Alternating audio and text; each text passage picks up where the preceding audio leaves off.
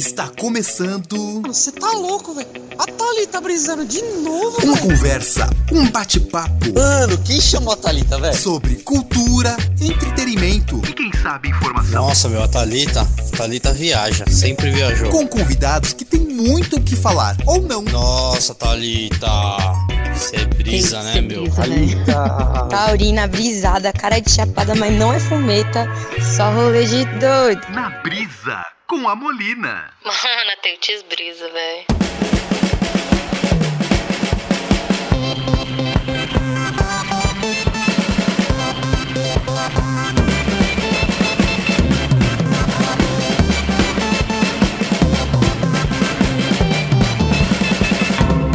Olá, pessoas! Estamos começando mais um episódio de Na Brisa com a Molina. E, como todos já sabem, Molina sou eu. E hoje eu estou com duas convidadas muito especiais. É, vou começar aqui pela Janaína Meirelles. Oi, Jana. Pode chamar de Jana? Pode, eu. A Janaína, ela é atriz, palhaça de verdade. Sim, não é xingamento. É de verdade, é, tem que avisar, né? Porque as pessoas não É, entendem. por favor. E ela também é arte educadora, isso, né, Jana? Sim, sou um pouquinho de cada coisa aí. Dizem que eu sou maquiadora, mas eu prefiro dizer que eu só dou aula disso. Entendi. Aliás, dou aula disso que, que maquiagens, né? Sem comentários. E a minha outra convidada é a Letícia Salles. Oi, Letícia. E aí, galera? A Letícia também é atriz, também é palhaça. De verdade. De verdade. E também é arte educadora, né? Sim. E o, e o que nos une. Aliás, acho que é tudo isso, né? A única coisa é que eu não sou palhaça. Mas os palhaços estão muito próximos de mim. Literalmente, né? Gente, vocês vão me xingar agora, mas eu não gosto de palhaço. Eu nunca gostei. Nos meus estudos, é, no teatro, eu tive que estudar muito palhaço, né? E eu nunca gostei. Nunca gostei, nunca gostei nem de assistir, nem de. Eu gosto de vocês, do estilo que vocês Ah, fazem. obrigada, valeu. É, mas eu nunca gostei, de verdade. Só que eles me perseguem, assim, loucamente. O primeiro trabalho que eu fiz como direção foi com- foram com palhaços. E eu tenho um filho com palhaço. Não preciso mais continuar essa história, né? Então, Então eu acho que, né, tá te levando pra um caminho aí. Acho que você precisa. Você não gosta de palhaço. mais. Você não gosta de palhaço, mas eles gostam de você. É. Mas eu nunca tive problema, assim, de ter trauma ou medo, que tem gente que tem medo, né? Você não gostava É. da linguagem mesmo. É, da linguagem. E Sim. assim, é, eu continuo não gostando do de palhaço. Agora me fugiu o nome. Mas aqueles de circo antigo que joga água na cara da criança. É, eu não gosto. Não gosto mesmo e continuo não gostando. Então, esse. Agora sim, eu sei, eu respeito e admiro a arte. Eu só não gosto pra eu fazer, sabe? Sim. Acho que é, é isso, assim. E se eu tiver que escolher um teatro pra assistir. Um, não, um espetáculo pra assistir de palhaço um espetáculo dramático, eu acho que eu vou no dramático. Mas hoje eu, eu, eu respeito super, assim, né? Tenho, mesmo porque eles me perseguem. Eu tive, que, eu tive que estudar, depois eu tive que estudar de novo, e, né? Mas eu não, não sei, não gosto muito de fazer. Eu me senti fazendo algo ilegal agora, né? Porque Eu também. super respeito. né? Super- Não, respeito quem Opa. usa isso, esse nariz vermelho. Mas, além dos, do- do- da vida dos palhaços, né? Acho que o que nos une aqui pra essa conversa é tudo, né? Eu Tudo. também sou atriz, eu também sou arte educadora, eu só não sou palhaça. Ou sou, né? Eu acho que eu sou. meio- É. Eu sou, sou, sou meia Eu acho que você só tá palhacinha, negando aí. Tá uma negando coisinha. o óbvio. Tá dando, é, não tá dando o braço a torcer, porque, ó, a vida já te mostrou. É, já. Pior é que já. É, mas é, a gente vai conversar sobre isso, né? Sobre a nossa relação com arte, é, na nossa vida na arte e a nossa relação com arte e educação, que eu acho que dá um pano pra manga bem legal aí.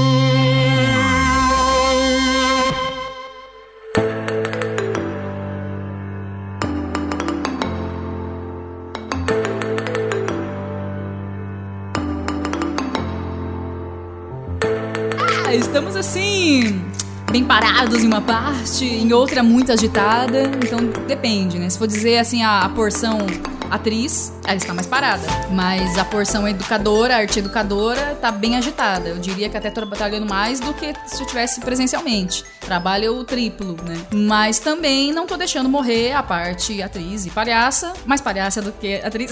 As duas juntas. Enfim. E fazendo as coisas, tipo, metendo carão e fazendo, botando na rede, mas é porque pra não deixar morrer, pra não deixar morrer. Pelo menos no meu caso, eu fiquei muito tempo, assim, né, sem exercer a parte artística. Eu fui, por, enveredei pro lado da aula e fiquei pra esse lado. E aí quem me conhece sabe, quem não conhece vai saber agora, né? que é a questão da minha mãe, que eu cuidei dela tal. É, nove anos de doença tal. Então, nesse tempo cuidando dela, aí eu fiquei séria. fiquei séria. Ah, foi um momento que você, né, precisou escolher ali, né? Mas. Eu acabei escolhendo e, e pegando um lado pra fazer, né? Então, ela estava doente, estava fazendo a faculdade de maquiagem, é, maquiagem profissional, e depois a pretensão era dar aula. E junto com a, com a faculdade, eu já comecei a dar aula. E aí eu fui já dando aula, tal, em ONG de teatro, entrei numa escola menorzinha, aí você vai, né, dando aula, testando, e aí eu vi que eu gostava do treco. Aí eu falei, opa, peraí, eu sou atriz há 17 anos, né, na época, né, dava uns 14 aninhos. Sou né, atriz há um bom tempo, e eu nunca quis dar aula. Nunca me vi dando aula de teatro, nunca me vi dando aula de palhaça, mesmo trabalhando sempre com palhaço. Eu falei, ah, não vai ser pra dar aula não. Aí depois que aí eu, depois eu comecei a dar aula, que eu fui tentar isso, eu falei, ah, de maquiagem acho que dá, acho que rola. Do que eu me formei, acho que rola. Aí eu, peraí, gostei, acho que tá legal. aí hoje em dia eu já dou aula de teatro também, mas... Mas não deixou a arte. É, não deixou de gostar de estar em cima de um palco. Exatamente, eu dei uma paradinha, assim, né? Dei uma pausinha, tudo. Aí eu fiquei na parte dando, dando aula, dando aula, dando aula. E aí, quando, digamos que o luto passou, né? Eu gosto de usar até essa, essa palavra, assim, porque. Porque tem- é isso, né? A gente não percebe quando o luto passa. Mas aí ele passa, e aí demorou dois anos depois do luto passado, e aí eu me toquei, me toquei, peraí, eu agora vou ter tempo, agora eu tenho como fazer. Por que não? Aí foi abrindo assim o olhar. Aí foi tudo, né? Mudou relacionamento amoroso, mudou. aí tudo vai caminhando pra arte, né? Sim, sim. Mas aí eu voltei. Eu voltei. Aqui é meu lugar. Bora pra ficar, porque aqui,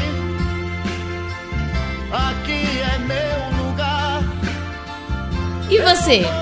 Meio que foi um- ao contrário, vamos colocar assim, né? É, eu sempre dei aula. Eu sempre me meti a besta, mesmo não sabendo tanto quanto eu precisava, né, da parte teórica. Eu falava, não, me convidavam porque eu sempre é, fui muito aberta, né? Então, assim, é, como eu sempre fui artista, as pessoas, eu tinha essa ligação com a comunicação. Então, assim, pra mim era muito simples explicar determinada coisa. E mesmo que eu não tivesse a experiência que era necessária, como eu tinha a comunicação ao meu favor, é, eu conseguia dar aula de coisas que eu nem nunca imaginei. Por exemplo, eu dei aula de maquiagem também e eu nem sabia tanto. Mas como eu sabia explicar o processo, eu estudava, eu via vídeo, né? Eu via filmes. As pessoas me falavam, eu, consi- eu tinha uma, a didática, eu conseguia ter essa relação aluno-professor, então pra mim foi muito fácil. Então foi antes, eu comecei a dar aula antes de exercer profissionalmente, né? Então pra mim era muito simples, desde criança eu brincava de escolinha, eu era professora, então pra mim era muito simples, era muito comum, era muito natural eu dar aula de alguma coisa. E eu dei aula de muitas coisas, mesmo não tendo a parte teórica, né? E, e foi muito natural e foi muito bom também, porque eu já tinha essa desenvoltura com relação às pessoas, né? A falar em público. Então, pra mim era comum, era natural. Então, eu comecei, né? Dando, dando aula, assim, porque pra mim era muito natural. Agora vamos continuar com a aula de aritmética e geometria. Eu comecei a dar aula de dança do ventre é, em um tempo que eu não, talvez não tinha t- ah, tanto domínio né, da técnica. Só que eu sempre comento o seguinte, que eu dou melhor, a- as minhas alunas dançam melhor do que eu. Porque eu consigo ensinar a técnica de uma forma mais clara do que fazer. Sim. Entende? Nossa. Isso é a minha avaliação. Todo mundo fala, não, você Total. dança bem. Não é isso. É, é a minha avaliação. Eu poderia dançar muito melhor. Mas quando eu ensino, elas dançam muito melhor, porque eu consigo. Passar. E, é- e isso não requer tanto. Não sei. Conhecimento. Até que, ó, eu lembro, é, com isso que você falou, eu me lembrei de um professor da faculdade. Eu tive um professor de fisiologia que ele era gênio. Ele era, tipo ele, ele era cientista, ele trabalhava na USP. Mas, cara, ninguém entendia uma palavra do que ele falava. Não resolvia ele ser gênio na sala de aula. Aí reclamaram dele e tal, não sei o que, tiraram ele da nossa turma e colocaram uma professora. E você via que a professora tinha formação de uma graduação e sabia menos que eu sobre muitas coisas da vida. Mas a fisiologia ela conseguiu ensinar. É, então, a... Isso é muito louco, né? Esse lance da didática mesmo. Da didática. E, e eu costumo dizer que dar aula é meio que um dom, assim. É. uma coisa que é muito próxima do que dizem do nosso mundo das artes, né? Porque não é qualquer pessoa que consegue ser professor. Meu, é uma bruxaria isso aí. Porque eu concordo muito com isso, assim. Tem uma galera que trabalha bem pra caramba, né? Principalmente Que sabe ver- muito, né? Que tem Sabe. muito conhecimento, que tem muita bagagem. Faz com o pé nas costas, Faz. trabalha com o pé nas costas. Sim. Mas põe pra ensinar, não consegue passar o básico. É. E isso no mundo dos maquiadores é a mesma coisa. Eu não sou muito do mundo dos maquiadores, né? Eu tô no teatro, é uma atriz que maquia. Uhum. Mas a gente é obrigado, né? A se antenar, a saber quem tá. Tem as pessoas que eu admiro. E é impressionante, é impressionante. Dos que eu mais admiro, é, você vê uma dificuldade muito grande de ensinar. E aí você admira, aí você pensa, ah, tá dando workshop, vou lá. Ah, tá, vou, vou lá aprender, vou lá aprender. Aí você vai lá, você meio que decepciona. Decepciona. Né? Tudo bem, como eu também ensino, então aí eu, eu consigo entender que não vai cair admiração, porque esse cara faz muito bem. Mas ensinar. Não ah, dá, não. não rola. Ele não se- consegue explicar o que ele tá fazendo. É só narrar, é só narrar o que, que ele pegou e o que ele tá colocando. Mas não consegue fazer isso. Quando É. vê, só fez. Exatamente. E isso a gente pode ir para muitos, né? Dá pra viajar bem longe. Mas assim, é, a pedagogia mesmo. Eu falo que eu tenho birra com pedagoga, né? Eu tenho uma birrinha com a pedagogia, mas eu, eu gosto delas. Mas É, eu também, eu tinha, por isso que eu não fiz. Eu fiz um ano. É, então, eu também. Com 60 mulheres na sala e eu falei, eu não quero isso pra mim, pelo amor de Deus. Não respeitava o professor que tava lá na frente. Isso porque ia ser professora, E, hein? entendeu? Não, é, não é, conseguia fazer um trabalho super simples, assim. Não conseguia fazer trabalho com outro. Não conseguia se É, comunicar. mas, mas aí, com outro. aí você falou uma outra coisa. Não é exatamente, peda- é- não é exatamente a pedagogia, é um monte de mulher junto, né? Também. Concordo. E, Um olha, pouco disso. Outro tema que a gente. Na minha cabeça aqui. Ai, droga. Concordo, porque a minha faculdade também, tipo, 45 mulheres loucas desvaradas no curso de maquiagem. E aí a grande maioria, lógico, entrou por causa da maquiagem de beleza, babá. A única louca aqui da artística é eu, única ali. Então é, é é uma coisa meio maluca que, tipo, ah, eu, por que, que você escolheu? Que ela pergunta pro professor de aula, por que, que você escolheu? Ah, eu escolhi porque ah, era mais fácil que tem. Falei, Quando? Aí você, começa, aí você começa com a coisa Exatamente. O que a gente faz é mais fácil, Jesus. Mas por que você respondeu isso, Jesus? Aí você vai vendo que começa e termina com o mesmo pensamento. E eu fico muito triste. Ou porque- desiste, né? Porque todo mundo Ah, fala assim que desistiu. tudo evoluiu. Tudo evoluiu. Mas quando se trata de educação, houve uma parada. E eu via nitidamente naquela sala de 60 mulheres uma- um pensamento tão retrógrado, sabe? Tão, Então, tão pequeno. Mas é- E assim, o que eu penso de educação é- vai muito além. É, mas Só é- que ninguém tá preparado para uma arte educação revolucionária. E isso que também é muito triste. É por isso que eu tenho birra.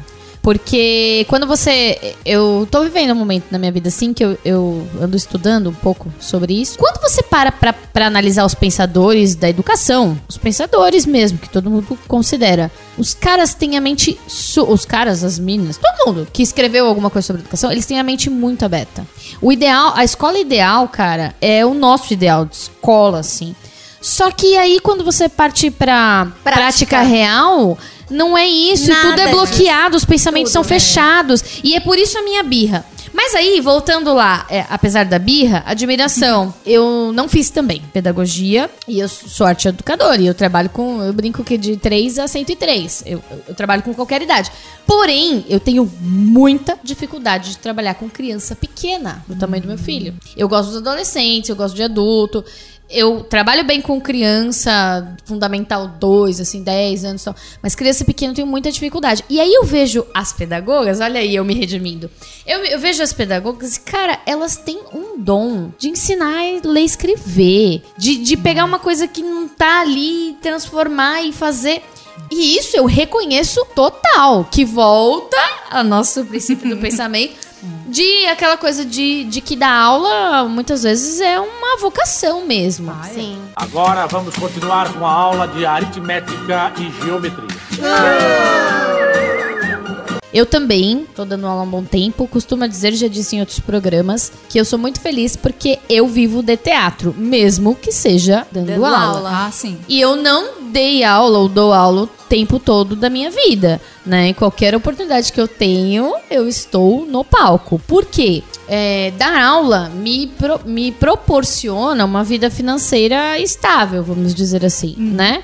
Sim. Mas estar no palco me proporciona uma vida emocional estável. Exatamente. Não, e, e aquela, e aquela coisa que a gente todo mundo ouve, né? Ai, a- quem tá dando aula, o ator tá dando aula, o artista dando aula, é um artista frustrado, né? Todo mundo ouve um negócio desse uma vez na vida. E aí você fica, tá, vamos falar sobre isso, né? é a nossa intenção Vamos aqui falar hoje. sobre isso, né? Até, até que ponto isso poderia ser uma frustração? Eu acho que pode ser sim, frustração.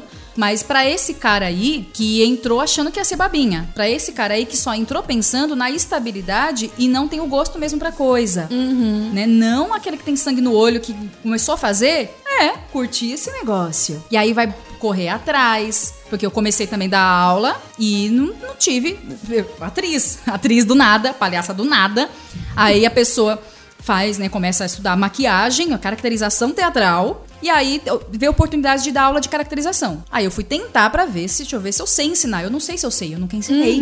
E aí eu fui ver que rolava, deu um caldo. E eu curti, né? Aí eu falei, bom, as evolutivas a gente vai vendo decorrer, mas que eu gostei, eu gostei. Depois de muito tempo dando aula, já tendo gostado, já tendo pegado um jeitinho, tendo pegado lugar pra trabalhar, fui fazer pós-graduação de teatro e educação. Mas se aí, se, se eu fosse uma artista frustrada, eu não teria corrido pra fazer te- é, a pós-graduação de teatro e educação cinco, seis anos depois de já estar dando aula. Sim, sim. É muito, eu, Letícia, é, é muito gratificante. Eu sempre gostei de dar aula. E quando você consegue juntar as duas coisas, porque a gente consegue fazer isso. Além de dar aula, de ter essa desenvoltura, é, a gente consegue dar uma aula muito clara, divertida. Alegre, coisas que outros professores, porque não têm essa carga, né, que não trazem esse, esse, esse, esse vivenciar teatral ou artístico, não tem, não consegue, porque não sabem mesmo. Mas a gente consegue dar, ter uma didática totalmente diferenciada porque a gente traz essa carga É, artística. tanto que numa escola de ensino regular, tem uma amiga minha que fala isso. Ela fala é muito claro que o diretor e diretora vai procurar quem? O professor de educação artística. Pra poder alegrar a festinha. Exatamente. fazer- faz uma coisa diferente. Ou de educação física. É, ou quer que os dois trabalhem juntos. Trabalha junto com a dona de educação física ali, aí a de educação artística e física, e anima esse negócio. É. E eles conseguem sim animar. Sim, Óbvio. sim. Tem diferencial. E, É, e o mas- que acontece? Eles são alvos de preconceito dos outros Dos outros professores, usar exatamente. Porque tem um- uma coisa diferencial. Os alunos sempre, É. sempre se identificam. Ou com o professor de educação física, Verdade. ou com o de professor de, de educação artística, artes.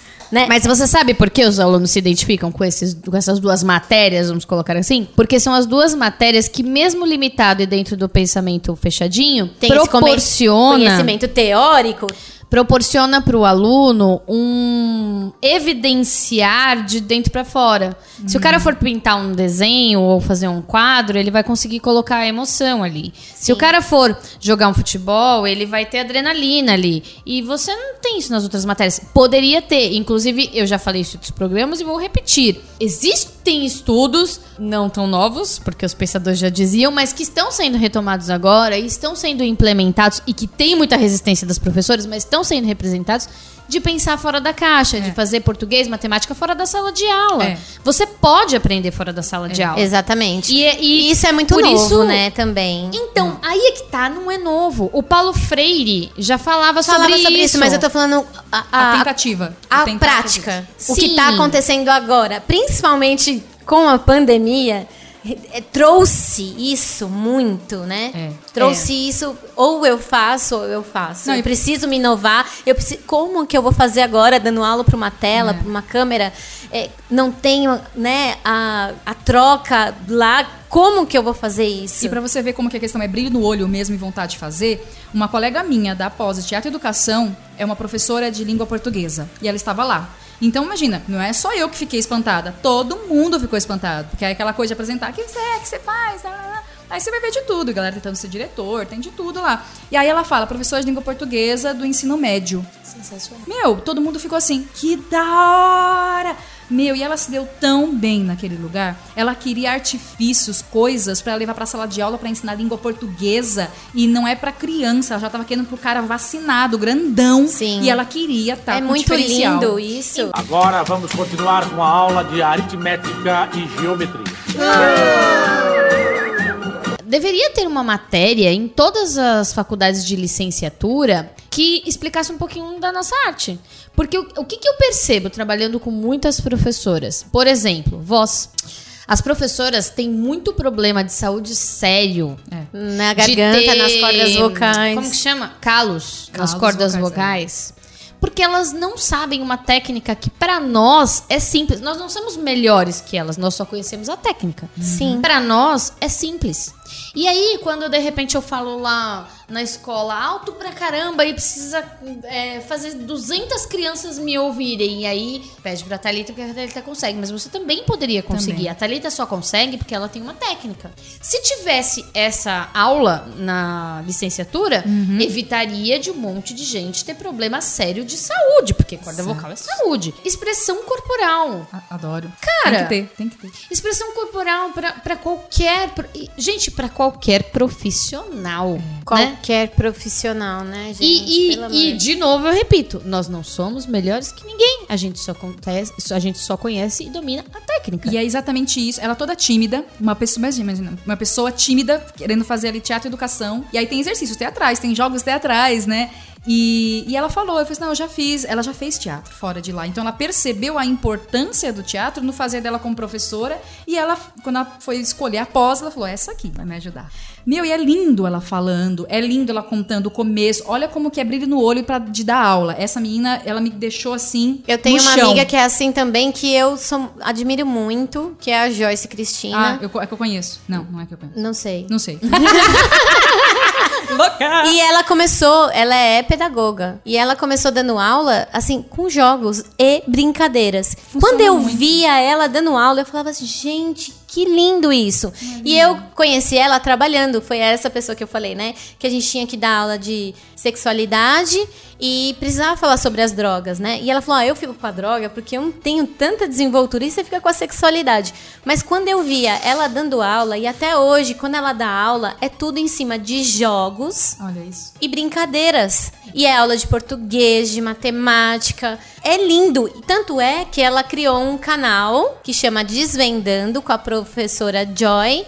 Aonde ela ensina os pais nessa pandemia a lidarem com essa educação para os filhos dentro de casa. Como fazer, né? Com jogos e brincadeiras, exercícios. E assim, e eu entrei para ajudar ela para fazer uma contação de história que tem a ver com a aula que ela tá dando. Então, Então, assim, é muito então. brilhante, é muito sangue no olho. E ela tá aí, tá, tá dando aula há 20 anos. Você fala, meu, é professora mais velha, já não tem tanta vontade, tá cansada, essas crianças, esses adolescentes. Gosta do que faz. É gostar do que faz, é, entender e saber que ela faz a E diferença. você vê que as, as escolas, elas exi- exigem uma metodologia ativa, né? Super fala, e fica aquela palavra bonita, né? Ai, temos que ter uma metodologia bonitas, é. ativa, né? E aí a gente tem que fazer de uma maneira, sala invertida. Ó, esses termos todos a gente ouve toda hora na O escola, toda hora, toda hora. E qualquer escola que a gente for, é o mesmo, é mesmo discurso. Só que ninguém diz aonde é que tá isso. Porque você vai fazer pedagogia, não tá lá. Você vai fazer uma licenciatura, não tá lá.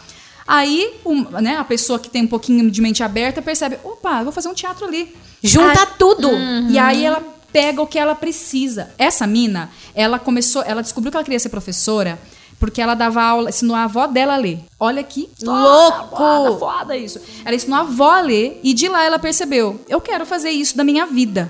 E de lá ela percebeu que não era só ensinar. Desde a avó ela percebeu isso. Depois que ela entrou pra poder fazer mesmo, entrou pra sala de aula, entrou lá com os, com os doidos da, da, da escola pública, aí que ela viu a necessidade maior ainda. Ela falou: peraí, eu preciso ter mais coisa. O conhecimento não basta, eu não tô segurando essa galera. E o que eu ensino é importante. Quer dizer, ela percebe que o que ela ensina é importante. Então ela quer de algum jeito fazer entrar na cachola do povo que não quer ouvir ela. Sim. Exatamente, mas doideira. faz diferença. Agora vamos continuar com a aula de aritmética e geometria. Cara, elas têm que no dia a dia contar histórias. Sim. E elas não foram preparadas pra isso. É. Percebe? E aí, tem muitas que são mega ultra blaster criativas, mas elas não dominam a técnica. E, e é muito difícil pra galera da educação perceber que a contação de história é uma coisa artística. Muito né? lúdica. A Que, é- gente. que, que promove o conhecimento de uma forma diferenciada. Diferente. E aí, e, e assim, mesmo que, que ela esteja lá com as criancinhas em volta, tal, numa roda, que ela abre um livro, ela vai.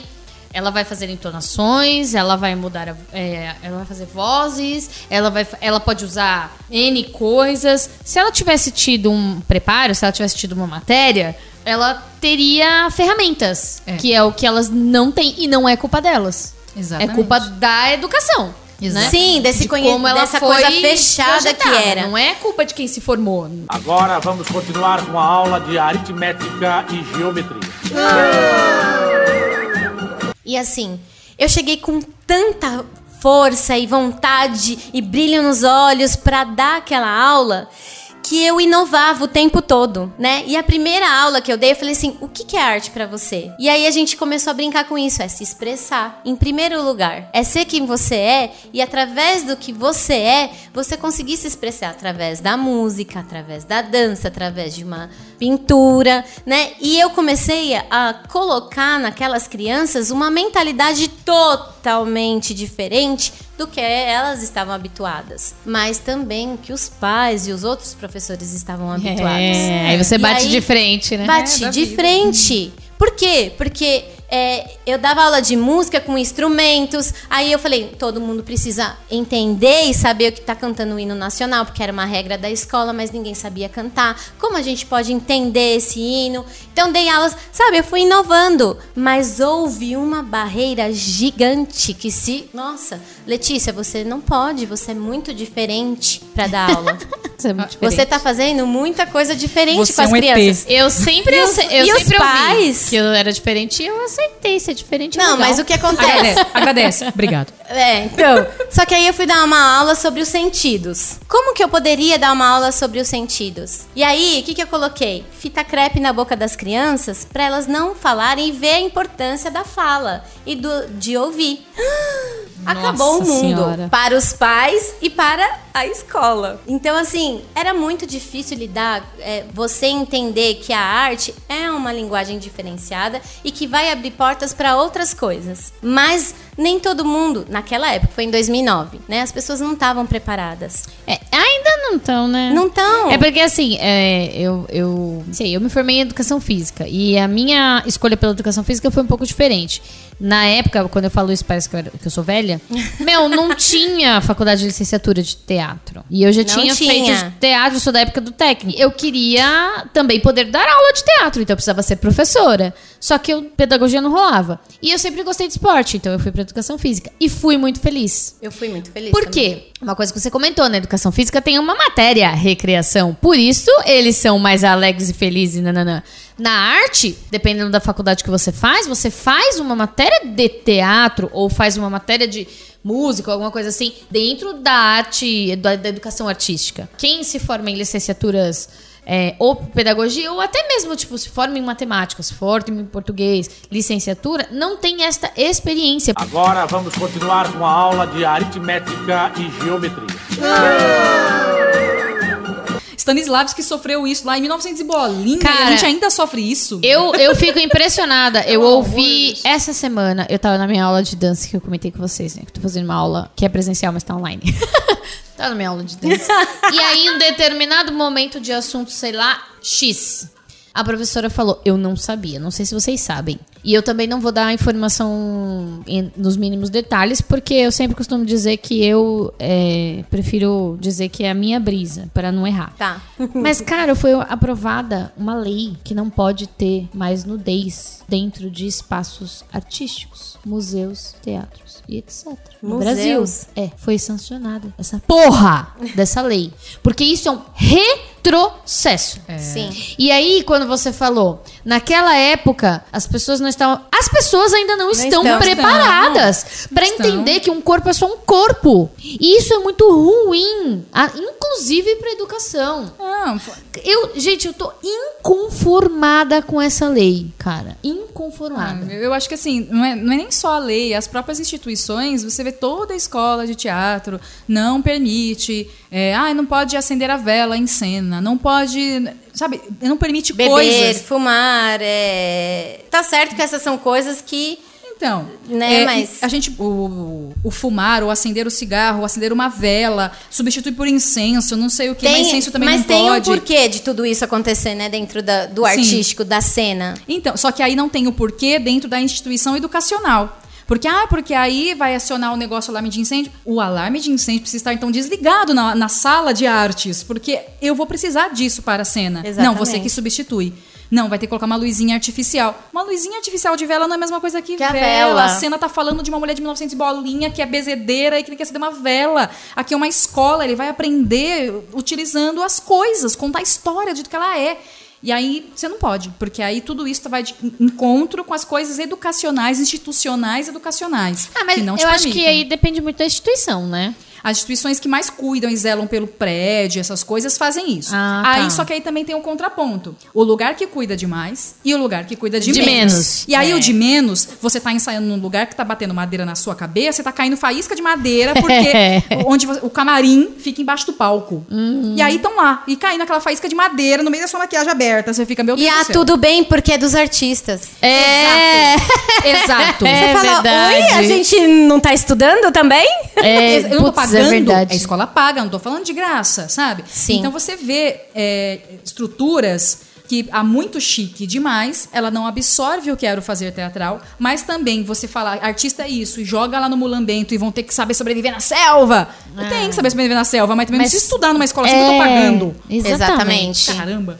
Não, mas há a luz no fim do túnel. Por quê? Ah, Eu fiz um ano de pedagogia e falei, meu Deus, não quero. Mas voltei a estudar pedagogia, porque eu falei assim, peraí, vamos entender melhor tudo o que está acontecendo? Depois de 10 anos eu voltei a fazer pedagogia. Só que eu falei assim, não quero presencial, eu quero online. E foi bem, tá, na, nessa época, né, de pandemia. Mas assim, eu, eu sinceramente, eu tô muito é, surpresa com a evolução do curso de pedagogia. uh, coloca umas palmas. Tá lindo. Professores abertos, vídeos com atores ensinando. É, mas Você absorve, você entende. Professores mais velhos que estão abertos ao, no- ao novo, Mas que isso- sabem que tem aquela didática que você entende, você absorve, você fala, poxa, é esse professor que eu quero ser. Mas isso tem um pouco a ver com as novas normas que estão sendo exigidas, né? Sim. Que a galera que tá formada há um tempo ainda é muito resistente, mas as que estão se formando agora já precisam entrar no mercado adaptadas. Exatamente. Então, assim, Então as coisas estão mudando. Estão, estão melhorando. É, Eu comentei da lei porque eu fiquei muito frustrada, assim. Eu, eu achei um retrocesso muito grande Sim. muita coisa. Mas no último. No último. A não. cabeça, eu acho que do, das pessoas, do ser humano, né? Eu, me veio uma frase de uma pessoa agora, né? Que nós somos conservadores. Isso me assustou em 2020, sabe? Porque nós somos. E aí a gente se depara, nessa pandemia, a gente estava até conversando sobre isso, que nessa pandemia a gente se deparou com um real ser humano. É, o preconceito de verdade. verdade, né? Tudo apareceu. Não era uma coisa que, tipo, ah, a pessoa mudou. Não, a pessoa Não, era daquela gente- apareceu, é só Apareceu. apareceu, é. Tudo, E eu acho que fica mais fácil da gente lidar quando a coisa é clara. É. né? Quando a coisa é muito velada, Eu acho escondida. muito bom tudo isso acontecendo. Pra também. mim é ótimo, porque assim, A gente que- sabe como lidar. O que tinha que estourar de depressão, o que já tá, já tá ruim, já tá meio down, já estoura logo de uma vez, já trata logo essa psiroca, sabe? Então, se Sim. você já tem um preconceito velado, você já põe isso, já estampa, põe lá nas redes sociais, já deixa todo mundo E saber. você vai ouvir também. Eu já te deleto, sabe? Sim. É, não, isso é verdade. É, no programa que eu fiz com o Marcelo Hessel, que vocês conhecem, né? Sim. E quem me ouve já conheceu que ouviu. É, ele falou uma coisa que eu achei muito interessante, é, que ele disse assim, né? Que a gente tava falando também de arte. E aí ele falou que desde que o mundo é mundo, se a gente for procurar historicamente, e ele tem razão, é, de mais ou menos de 100 em 100 anos acontece uma onda de con- Sim. conservadorismo, né? Da moral, e, moral e bons costumes e tal. E a arte sempre quebra. Ela tem que trabalhar pra quebrar aquilo. Pra, e aí vem aquela coisa. Eu não gosto muito das palavras da moda, tá? Mas vou usar elas. Sabe, resi- resistiremos. Aham. Resistência, É, resistência, Mas sabe? é, mas é. Porque. Só que ele, ele tem muita razão, porque se você pegar historicamente. Somos a resistência. Sabe? E, e vamos ser de novo, porque Sempre. é exatamente o que você falou. Se agora estoura, se eu vejo que você tem preconceito, não tá mais velado, então vamos pra cabeça, entendeu? Vamos evidenciar isso daí. Ou vou deletar, ou vou tirar da minha vida. Meu, c- com essa história política que a gente tá vivendo, é, quanta gente a gente não afastou? Única e exclusivamente, eu não sei se aconteceu com vocês, e eu não vou discutir política aqui, mas única e exclusivamente porque você percebeu que, cara, eu não posso ter proximidade com uma pessoa que pensa assim. Não importa em quem ele vota. Não é essa a questão. Mas É a questão pensamento. do caráter Mas mesmo. o do pensamento. pensamento, é. Sabe? Não, não dá. E aí o que acontece? Você exclui ou você afasta da sua vida. Sim. Né? Uma outra coisa que veio muito assim à tona, que eu tô falando, mostrou-se, né? Por exemplo, um caso muito triste da menina, né, que foi estuprada durante anos Nossa. pelo de 10 anos, que ficou grávida e teve toda aquela repercussão nas, nas mídias e tal. E aí veio à tona uma outra coisa. A, é, a importância né, da educação sexual nas escolas desde criancinha. A gente sabe disso. Mas quando uma coisa dessa acontece, parece que acorda um pouco, tá vendo? Isso é necessário. É. E aonde a gente trabalha a sexualidade? Com arte. Para as criancinhas pequenininhas. Então. É através de musiquinha, através de boneco, através de. Aí reacendeu. Então, um monte de vídeo falando sobre né, a sexualidade, onde pode ou não pôr a mão. Essa parte é- positiva, né? E a negativa daquela galera que renega isso mas de uma forma. repudiada, E né? que é assim, né? é, Eu esqueci o que eu ia falar. É porque a gente tem muito conteúdo. E aí fica assim. Não, isso, isso aí é a brisa.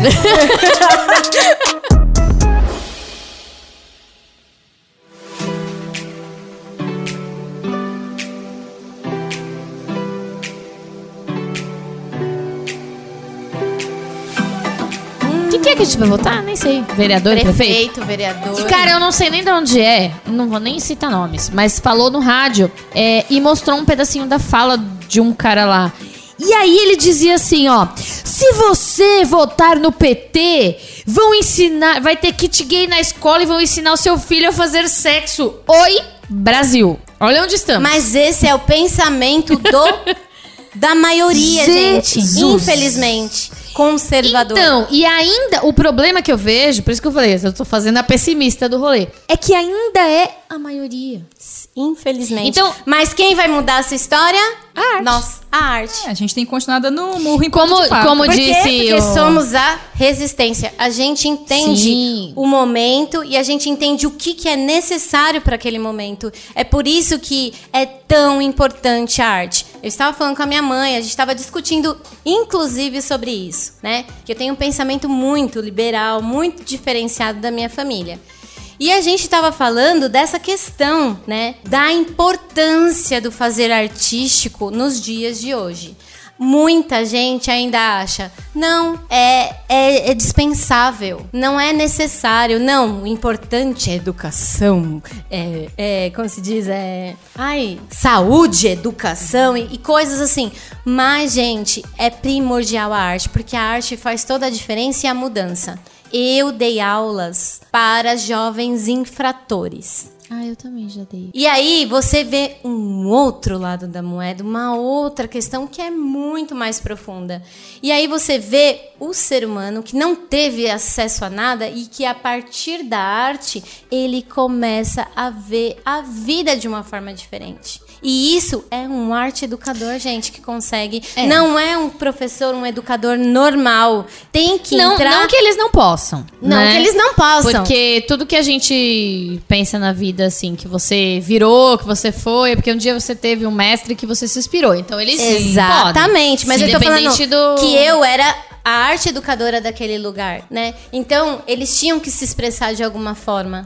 E eram, se a gente vem com preconceito, que a gente sabe que a gente é carregado de um monte de coisa dessas. Sim, até a gente que diz que não tem, às vezes tem. Sim. Tem, E aí lidar tem, com tem. pessoas, jovens infratores que roubaram, que mataram, que não tiveram acesso a absolutamente nada. E aí você vem com uma música, você vem com, ó, você pode pintar uma camiseta, você pode pintar um muro e não precisa ser pichação, mas só que hoje pichação é arte. Mas enfim, você pode se expressar, expressar sua dor, o teu incômodo, a tua rebeldia de outras formas. Mas olha que legal, você falou isso, só pra pegar esse adendo que você falou da pichação.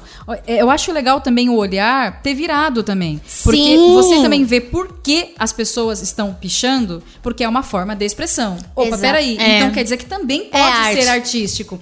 Então é legal levantar a questão. Não tô falando que tem que sair pichando tudo, não. Não. É, mas é a questão de É uma linguagem, né? É entender que é uma linguagem, é entender que tem gente que Sim, precisa e, dela. E reconhecer que ela existe. Re- e não ignorar. E não ignorar. Porque, Porque, tá sendo falado É. algo ali, né? Você, você falou do, da pichação, né? Mas aí me remeteu, por exemplo, ao funk. Aham. As pessoas renegam o funk, mas a Muito. gente não pode e não deve, porque o funk é, é uma coisa da cultura popular. Exato. E a E é cultura, cultura, popular é muito importante, porque é a identidade Exatamente. daquele povo. Exatamente. Aí você se depara, por exemplo, eu, eu nunca gostei do funk, mas quando eu estava lá com eles, eu pude perceber que essa era a linguagem deles. Deles. E para entender o que eles pensam e como eles devem se expressar, eu precisava entender o funk deles, né? O proibidão. E foi muito rico, gente. E- e eu não- e aprendi não é negar, muito. né? Não é negar. Não é Muito. legal. Eu fui pintar muro com eles, aprendi pra caramba.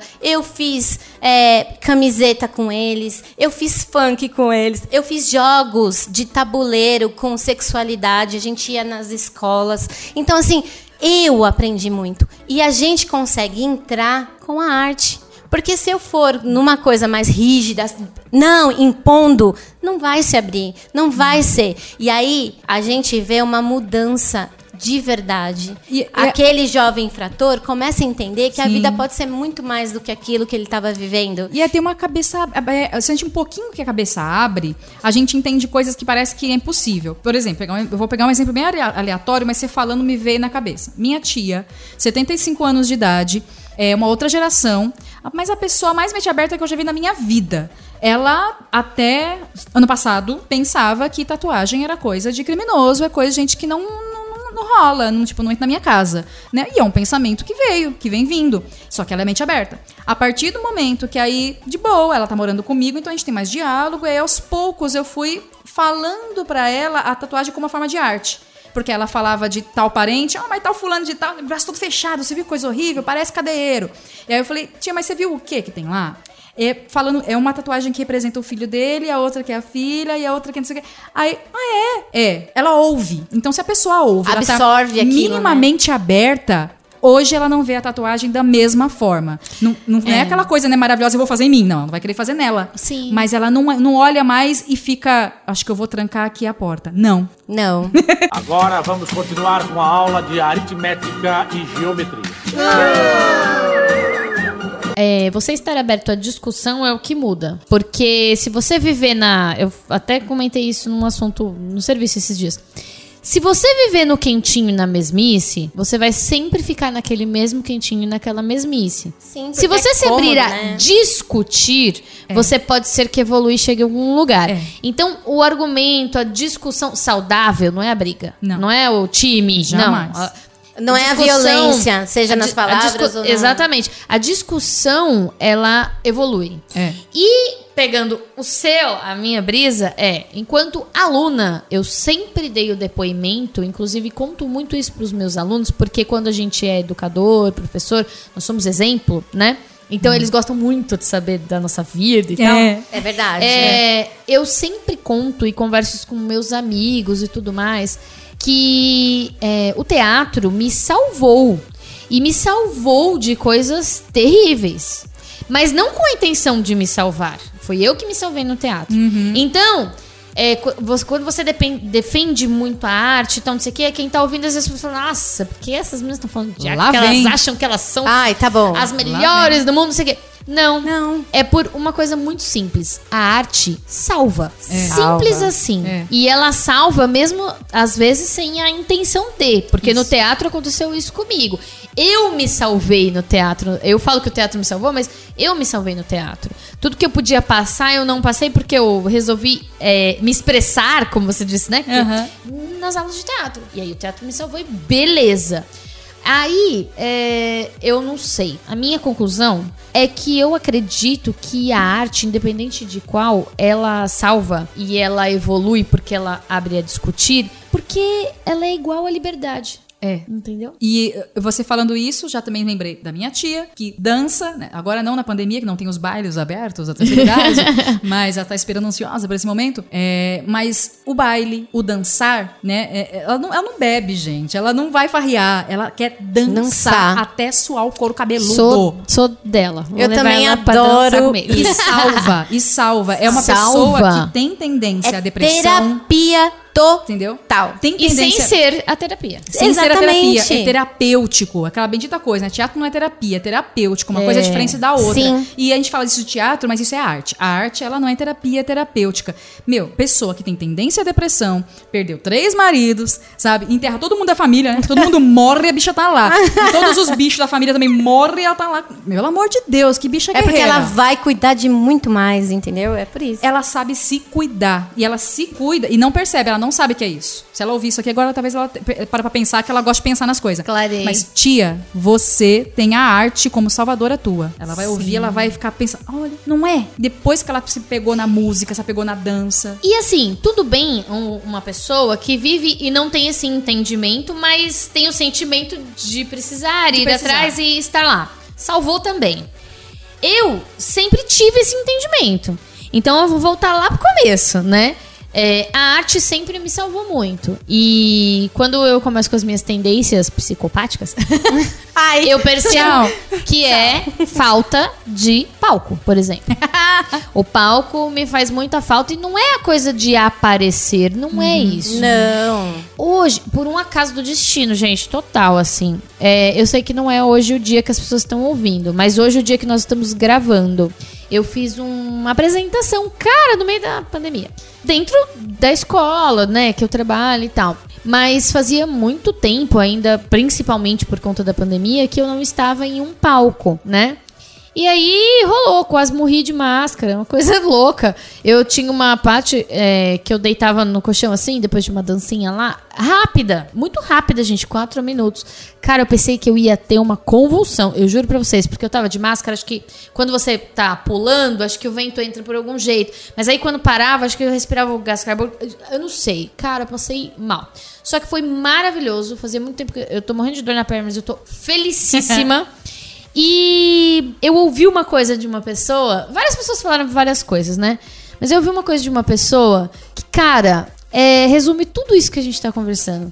Todo mundo sabe que eu sou educadora de teatro, todo mundo me conhece como educadora de teatro e sabe o meu fazer teatral, né? Normal, natural. Porque eu não sou uma professora das frustradas. E beleza. Mas aí hoje eu estava no palco, né? E aí uma pessoa virou pra mim e disse assim: Meu, quando você tá no palco, você não enxerga ninguém, né? Aí eu dei risada, eu falei, por quê? Ela falou assim, porque você se transforma. E aí eu chapei naquilo. e tipo assim, eu sei que ela tem total razão. Porque essa transformação talvez não seja perceptível pra mim mas ela acontece e ela vai refletir pós, é depois que eu sair, né? Na hora que eu for deitar na minha cama com dor na perna, sabe? Ela ela vai me curar. Essa. é, a frase foi maravilhosa. Nossa, obrigado. Mas assim. Não exatamente a frase, mas o fazer, o que eu fiz lá hoje, vai me curar por quantos meses ainda pra aguentar o que a gente tá vivendo. Muito tempo. Entendeu? E aí, e, e- e o que, que eu percebo? O que, que acontece? Não sei se acontece isso com vocês. Agora a gente tem o Facebook, tem lembranças, né? É. E eu viajei, durante cinco anos eu viajei com é, o Brasil com um espetáculo, né? Independente do espetáculo, independente se eu gostava ou não, o que eu passei, independente. Eu viajava com espetáculo. E aí tem muitas fotos, né? E aí vem as lembranças. Foi uma época muito feliz na minha vida, não tenho isso aqui pra reclamar, foi maravilhoso. É, realização de sonhos, né? Ah, completos. E é, quando vem a foto que vem de lembrança e que eu vejo lá nove anos atrás, sete, aquilo me causa um certo sofrimento. Por olhar pro momento e pensar o que eu tô fazendo agora. Em vários momentos, conversando até mesmo com o Tércio, eu fui uma das maiores apoiadoras de vocês voltarem. é, é, assim, resgatar o grupo antigo Sim. e voltar a fazer. Por Sim. quê? Porque aquilo é maravilhoso pra quem assiste. Mas é muito mais maravilhoso pra vocês. Pelo amor de Deus. Eu não É. tenho nem o que falar, assim. porque- Veio no momento certinho, né, Lê? E aí, você vê que coisa louca que é ser artista, né? É, Sim. a gente precisa Se- disso. A gente precisa. E se, e se não, não e quem não é tiver- artista não entende entende. esse, essa energia, Essa essa, coisa, necessidade, essa né? necessidade. É muito profundo, é muito visceral, assim. É. E assim, agora a gente tá, né, externalizando isso, a gente tá comentando sobre. Mas é uma coisa que as pessoas não necessariamente comentam. E que muita gente que a gente conhece, também não sei exatamente se acontece com vocês, mas se perde em outros caminhos. Eu também conversei isso. Eu tô muito repetitiva. Mas é, mas, mas é que é interessante, né? É, as- muitos artistas se perdem. Se perdem na bebida, se perdem na droga. E às vezes se perdem por um simples motivo, porque se perderam deles mesmos. Exatamente. Né? E eu, é, eu nunca cheguei a tanto, porque eu sempre dava um jeitinho, dei até na pandemia, inventei um podcast. Ah, não tô fazendo, não é teatro? Não. Mas, gente, é um fazer artístico, sei lá. Com e, eu, e eu tô conversando, então pra mim tá Exato. É movimentar, você tá É movimentando. né? Então, mas assim, é, eu nunca cheguei ao extremo, mas eu tenho momentos de dar uma caída assim, sabe? E aí eu, putz, preciso fazer alguma coisa. Preciso fazer alguma coisa. E quando eu preciso fazer alguma coisa, não é fazer alguma coisa pra que me aplaudam. Não, é um Não. aplauso que eu tô procurando. As pessoas entendem isso, né? Porque a gente acham. Porque existem também, né? Bastante Existe, artistas existe. egocêntricos e tal. Mas quando a gente fala, é, é algo muito interno, né? É nosso, não sei. É, é íntimo mesmo, é muito pessoal isso. Eu, sinceramente, assim, no tempo que eu fiquei afastada do fazer prático mesmo teatral ali, eu achava que eu não era mais capaz de fazer, sinceramente, assim. Porque eu me via trabalhando em coisas mais comerciais, né? Então você é, se percebe ali fazendo, fazendo, tá bem, tá chegando. As coisas comerciais, é, não é uma coisa tão artística, não, tem, não tá dizendo o que eu quero dizer, estou falando o que o outro quer que eu diga. Mas faço e cumpro minha função. Tô fazendo. a- aí eu fico pensando na função do palhaço, da parte do fazer rir. Tô fazendo essas crianças rirem, tá levando essa comi- comicidade. Tô falando de uma coisa técnica e, né, e certinha, mas de uma forma legal. Já me, já me ajudava pra caramba. Então, quer dizer, eu não fiquei fora do palco pra todo sempre a mim. Eu sempre fiquei, nem que se for no teatro empresa, ou nem que se for Nossa. em alguma coisa mais técnica, né? Que você tem que passar por coisas técnicas. nossa, eu fiquei. Só que eu, fi- eu fiquei esse tempo fazendo isso, achando que eu não conseguiria mais fazer coisas minhas. É, eu escondi até, coloquei para debaixo dos panos a vontade de um dia ter uma sketch minha. Porque quando eu fiz o curso de palhaço lá atrás, eu cheguei a fazer uma sketch pro curso de palhaço. E adorei fazer aquilo, foi uma experiência maravilhosa. E depois eu trabalhei só com improviso. Então eu nunca mais fiz uma sketch, nunca mais parei pra fazer uma cena de palhaço, né? Uma coisa minha, que dissesse algo meu, contasse coisa minha, do jeitinho meu. É, eu improviso. E, e o improviso adorava. Amei fazer improviso e faço improviso até hoje, com muito orgulho. Eu digo, sou atriz de improviso! Porque eu acho isso foda, acho isso difícil e Muito. super. Super falo com boca cheia isso. Mas eu pensava que eu não era capaz. Então, quando o, o Tércio teve a, a ideia de resgatar e falou e de fazer cenas, ele me pegou por esse lado. Porque quando ele falou fazer a Yurka de novo, eu não. Já tava falando não, já. Já tava não, porque não, já tava não na minha cabeça, definido. Aí quando falou, não, é pra gente fazer esquetes, de repente trabalhar com cenas, mas fazer de boa, uma, co- coisas que a gente queira fazer. Aí eu, putz, eu ainda quero fazer. Eu não sabia que eu queria. A fala dele me resgatou um negócio lá no fundo que eu falei, putz, eu quero ainda fazer essa bagaça. Que saco. Mas eu não sei se eu sei fazer. Então eu fui no primeiro encontro nosso com o cu na mão, pensando se, peraí, eu não sei se eu sei criar isso. Eu fiz lá, eu não sei se eu sei fazer isso, eu sei improvisar, gente. Posso fazer então um sketch improvisadas? a pessoa quer ficar na zona de conforto, né?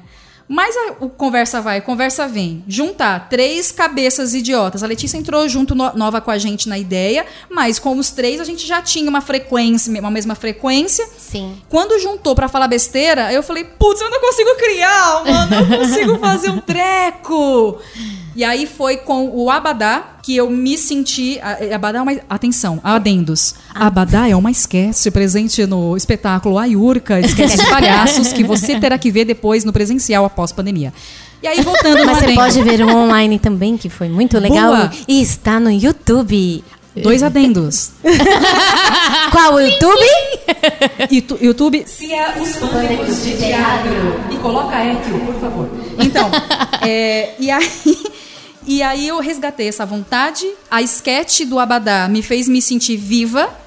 E a primeira vez que a gente foi fazer com o público e que eu vi as pessoas interagindo com o que estava na minha cabeça, eu achei que a coisa estava só dentro da minha cabeça. Eu jurava. Eu fiz, legal, ensaiei, que, eh, torci o pé ensaiando essa merda. Verdade. Porque eu fiquei, eu tava empolgada, eu torci o pé na- na- antes da estreia, ensaiando essa merda e pensando, não sei se vai chegar pras pessoas, elas não vão entender o que eu tô fazendo. É uma brisa. Brisa, brisa. Muito minha. É uma brisa muito minha. E aí, quando eu fiz, eu olhei e falei: peraí, essas pessoas estão entendendo o que, que é isso. Elas estão me pagando aqui, gente! Quase derrubei o microfone, gente. Atenção, atenção. Ficou empolgada. eu me empolgo. E aí eu percebi que eu tava viva. Esse é o brilho no olho. Agora vamos continuar com a aula de aritmética e geometria. Faço muitas coisas ao mesmo tempo. E aconteceu que eu trabalhei numa empresa de teatro educacional, que a gente precisa falar sobre isso, que é muito legal também, né? O que é um diferencial e é muito importante. E eu trabalhei durante cinco anos e eu fiz aquela coisa comercial, educacional, tá, tá, tá, né? Trabalhava durante cinco anos e eu me realizava. Para mim era o trabalho dos sonhos. Tinha algumas coisas ruins, algumas coisas que todo trabalho tudo tem, tem, né? né? Tudo tem. E aconteceu uma coisa e eu saí desse trabalho. Foi onde eu me perdi. Porque eu, eu, eu, eu me peguei me perguntando, e agora? o que, que eu vou fazer? O que, que eu sou? Para que caminho que eu vou? Porque eu sempre tive muitas experiências, mas nada que me levasse para um caminho sempre igual. E aí eu falei, tô perdida. E foi muito difícil. Foi muito difícil para mim. E agora, para onde eu vou? Eu vou para arte e educação, eu vou escrever, eu vou fazer a, a Cia do 1 dar certo, que um adendo, Cia do 1 é a companhia a qual eu lidero. E o que, que eu vou fazer da minha vida? Eu me senti completamente perdida. E aí veio o Ayurka. Eu falei, caramba, eu vou ficar com três pessoas que trabalharam seis anos com improvisação, que são feras. Eu não sei nada disso. O que, que eu vou fazer? Sabe? E aí eu entrei assim, até conversei com o Tércio uma vez, Tércio, não sei se eu tô preparada, não tô conseguindo criar. Atenção, depois Tércio falou pra gente. A Letícia tá chorando ali, gente. que eu sou chorona mesmo.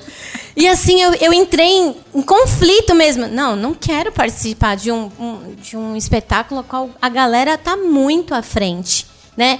Eu não sei se eu consigo, se eu vou conseguir, porque eles seis anos trabalhando junto, gente, é muito tempo. Você já saca o outro. E eu trabalhava com a Janaína com teatro comercial, com outras coisas. Era uma, era uma outra peca- pegada. E eu falei assim, gente, eu não, não vou conseguir. Mas eu A quero gente- muito. Eu gente, quero muito. A gente só executava juntas. A gente Sim. nunca criou juntas, Sim. né? Então, quando ela entrou pra um grupo criador. Sim. Né? E criador maluco. E que eu adoro, eu sempre fui. A minha companhia é assim, todo mundo se ajuda, todo mundo cria junto, todo mundo faz junto.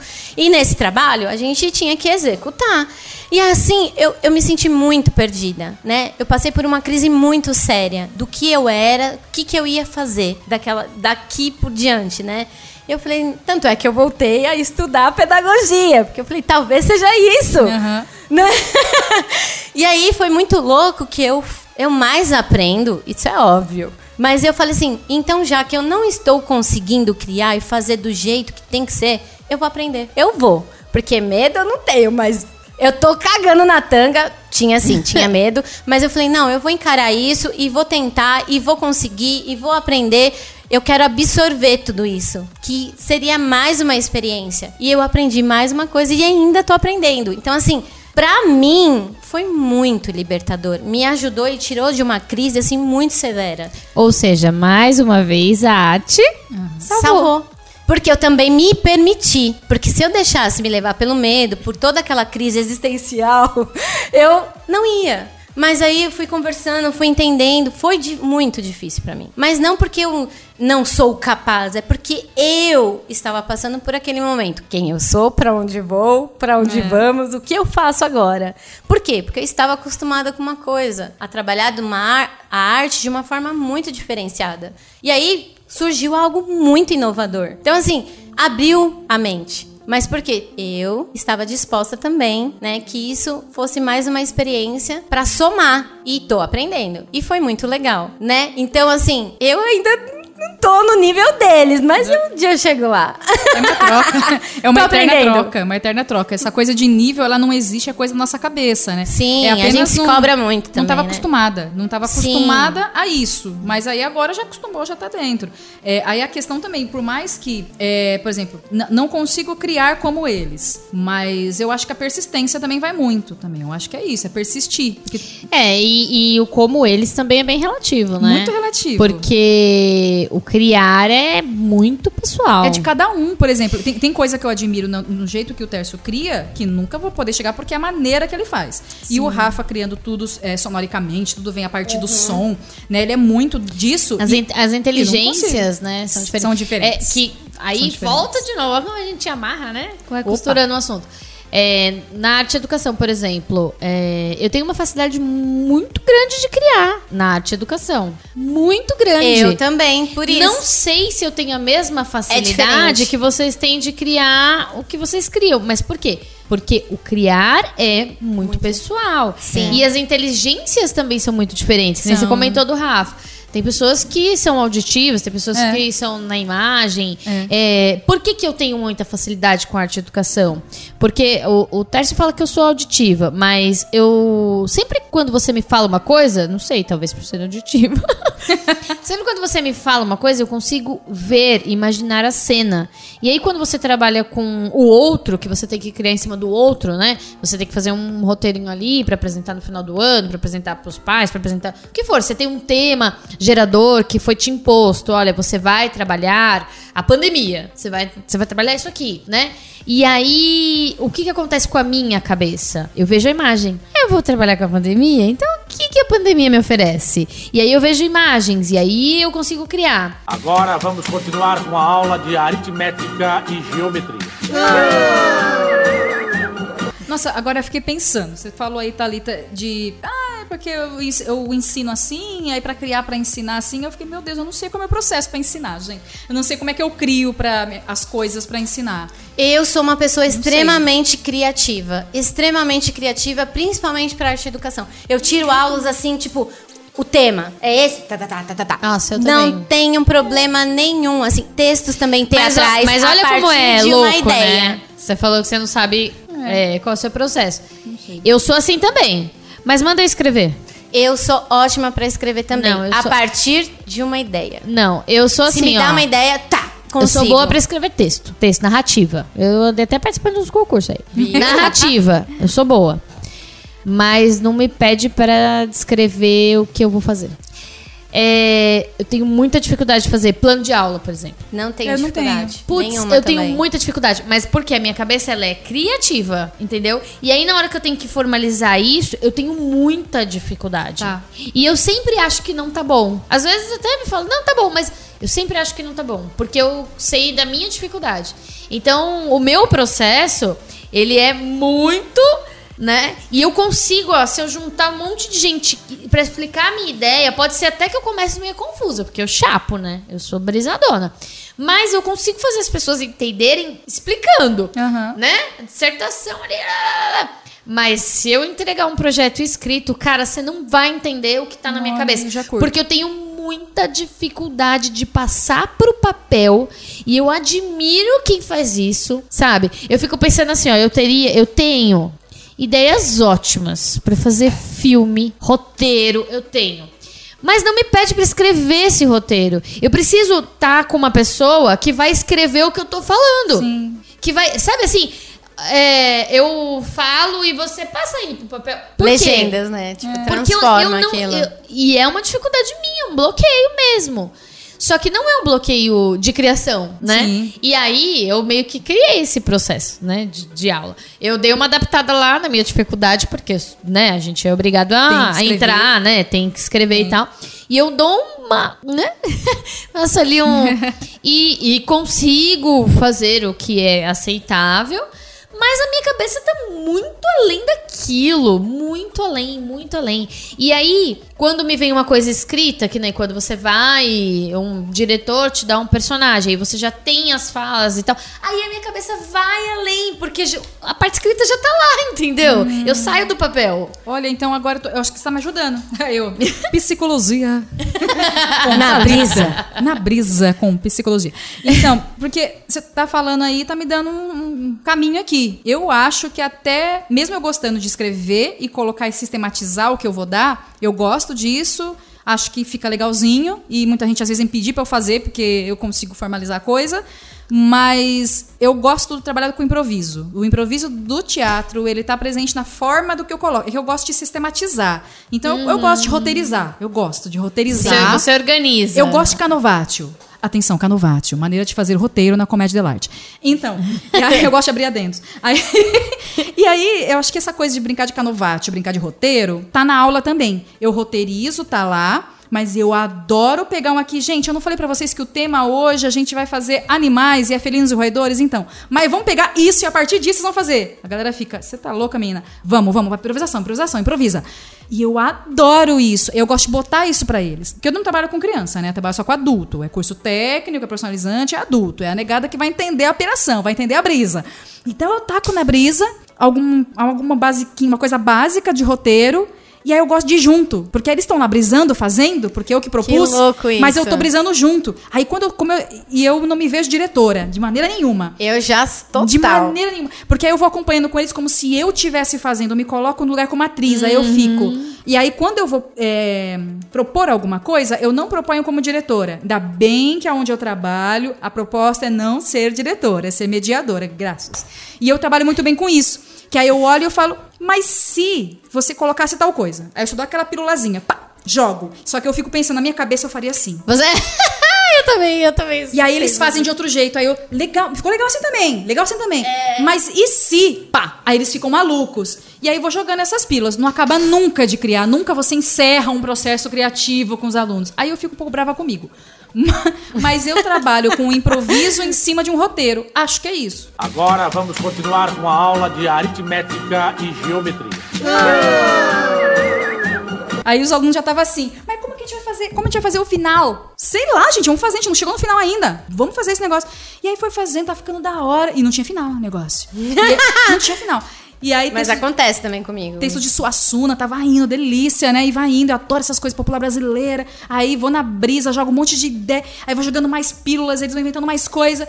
Aí falta assim na final. Aí a gente, eu sei que. Aí eles, aí eles começaram a jogar aquela confiança em mim. Eu sei que você sabe qual é o final. E eu também mal não. sabia eles E eu sou sincera, gente. Eu falei, eu não sei também não, gente. Vocês que vão fazer, mas vamos chegar até lá. E aí, quando chegou bem na beira, tinha que fazer o final. Aí, eureka! Na improvisação me veio um negócio, aí eu falei: a, a- a provocação pra essa cena acontecer é isso. Tum. Todo mundo deitado no chão e cada um levanta e fala, uma- fala a sua fala. Tá, então a gente tem que chegar na próxima com essas decoradas. É. Foi a única cena que eu fiz eles decorarem. Todo o resto do espetáculo foi improvisar e se apropriar da fala. Foi a única cena que eu pedi. Venham decorados. Porque aí eu dei uma partitura de start. E aí aconteceu, quando aconteceu, saiu outra coisa que eu não imaginei. Mas, e que ficou legal. Aí eu falei, gente, primeira vez que eu dirigi. Pois é, você Eu tem isso também da direção. Porque você começa a pensar e jogar coisa. Pra que o outro É. faça, É, faça, adoro, faça. adoro. E, dire- é e legal. diretores também tem vários tipos, Tem né? vários tipos. Sim. Eu tive um que tacava o sapato na cabeça. Ah, eu também. Eu também. Mas então... Edu, é, não, não foi assim, não. vai fazer bi de novo, mas eu vou falar de novo. Silva. Agora vamos continuar com a aula de aritmética e geometria. Tudo isso me fez pensar em uma coisa que um amigo meu, que também já participou aqui, que vocês têm que ouvir, inclusive, em uma das nossas brisas, assim, é, juntos. Ele tem um texto, ele tem um texto que ele escreveu de teatro, daqueles ah, dramáticos, assim, que, Fumaça. que o Teste odeia e eu adoro, e nós nunca vamos assistir junto, porque ele não gosta. Então, Eu é, nossa, também, eu gosto muito. Sou dessa parte eu sou o cabeção, né? Ele tem um texto, eu não vou lembrar exatamente, mas tem uma parte do texto que a pessoa fala que nós somos um conjunto de referências. E aí, enfim, o resto é maravilhoso, mas eu não vou lembrar. é, que que, por que, que, eu, que eu tô fechando com isso, né? Porque nós somos as três exatamente do mesmo mundo. E nós temos mundos particulares extremamente diferentes. Só que nós viemos também Das de mundos coisas. muito diferentes. Vou dar um exemplo pra vocês. Esse que você citou o nome do sapato tem uma formação parecida com a minha. A gente veio da mesma escola. O dia que eu conversei com o Marcelo, eu fiquei, né? "Ah, né?" Mas a gente estudou na mesma escola. Então os nossos pensamentos foram moldados dentro da arte meio que tem lá o que do individual, que você nasce, tem a parte da família e tal, mas meio que parecido. E quando foi engraçado que quando a gente conversa sobre esse lugar, né, sobre essa escola que nós fizemos parte, ambos a mesma, as frustrações que a gente tem também são muito parecidas. Mas aí tem a ver com o- a parte individual. Mas aí vem, a gente vem nessa conversa, que vocês vieram de outras escolas, de outro universo, e é muito, muito, muito diferente, mesmo sendo extremamente igual. Agora vamos continuar com a aula de aritmética e geometria. Me frustra muito quando você vai responder, sei lá, uma entrevista ou qualquer coisa, que pergunta quem é a, a porra da sua referência. E eu tenho uma mania de tentar explicar uma coisa que eu vou tentar agora pra gente encerrar o programa, de que assim, eu sou um conjunto de referência. Se eu sou um conjunto de referência, então quer dizer que eu peguei um pedacinho de, casa, de cada e me tornei eu. Não vem me perguntar qual é a caralha da minha referência. Porque se eu conheci a Janaína, se eu conheci a Letícia, eu conheci o Tércio, eu conheci o Rafa, se eu conheci a puta pariu, e eu peguei um pouquinho de cada um, todos foram a minha referência, e no mesmo momento eu não posso eviden- evidenciar nenhum. Sim. E pra mim é simples assim, as pessoas não entendem. Elas acham que você tem que ter uma referência. É o que me frustra em você fazer, sei lá, um mestrado. Porque você vai fazer um mestrado, uma, sei lá o quê, onde você vai ter que virar o pensador, mas você vai ter que se basear no pensamento de quem já pensou. Sim. Então vai pra puta que pariu, todo mundo! Eu quero ser eu. Deixa eu pensar sozinha. Nós deixa eu pensar. somos a revolução. Desculpa. Meu Deus! Aí, é, só- eu, sei que é, eu sei que é triste, eu, eu também concordo que eu sou referência de muitas coisas, inclusive não só artística, mas artisticamente na vida. Na minha mãe vida. é minha referência, meu pai é minha referência, minha tia que tá lá é minha referência e tudo mais.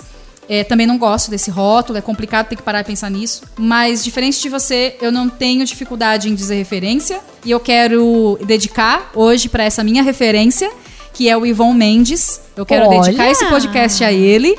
Ele é minha referência, sempre será. Duas coisas, dois artigos que escrevi, tanto em faculdade quanto de pós. Ele foi o nome da referência nas duas e continuará sendo de qualquer coisa que eu venha, venha a escrever na minha vida. Olha, aplausos. E ele vai ouvir que eu vou mostrar pra ele. Ah, é o professor lá? É, o Ivan, meu mestre, meu mestre. Conheci.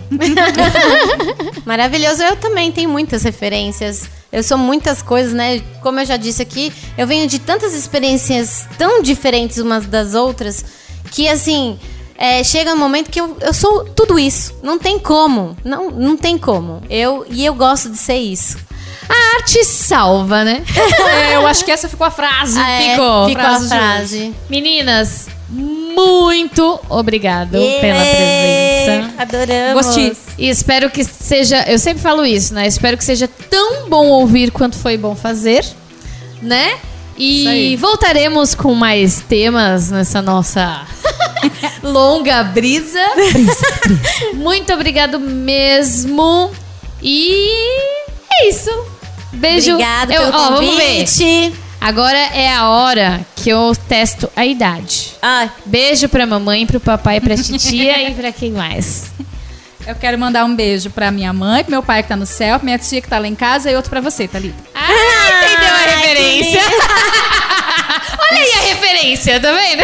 Agora a referência. Eu quero mandar um beijo pra minha mãe, pro meu pai, pro meu padrasto, pros meus irmãos, pra minha avó, pros meus primos, pra todos os amiguinhos e, Alguém e pra desliga. você. Aí eu tiro o microfone e a referência continua mesmo. Alguém, alguém desliga? Tem jeito. Gente, muito obrigado. Beijo, beijo, beijo. Tchau. Tchau.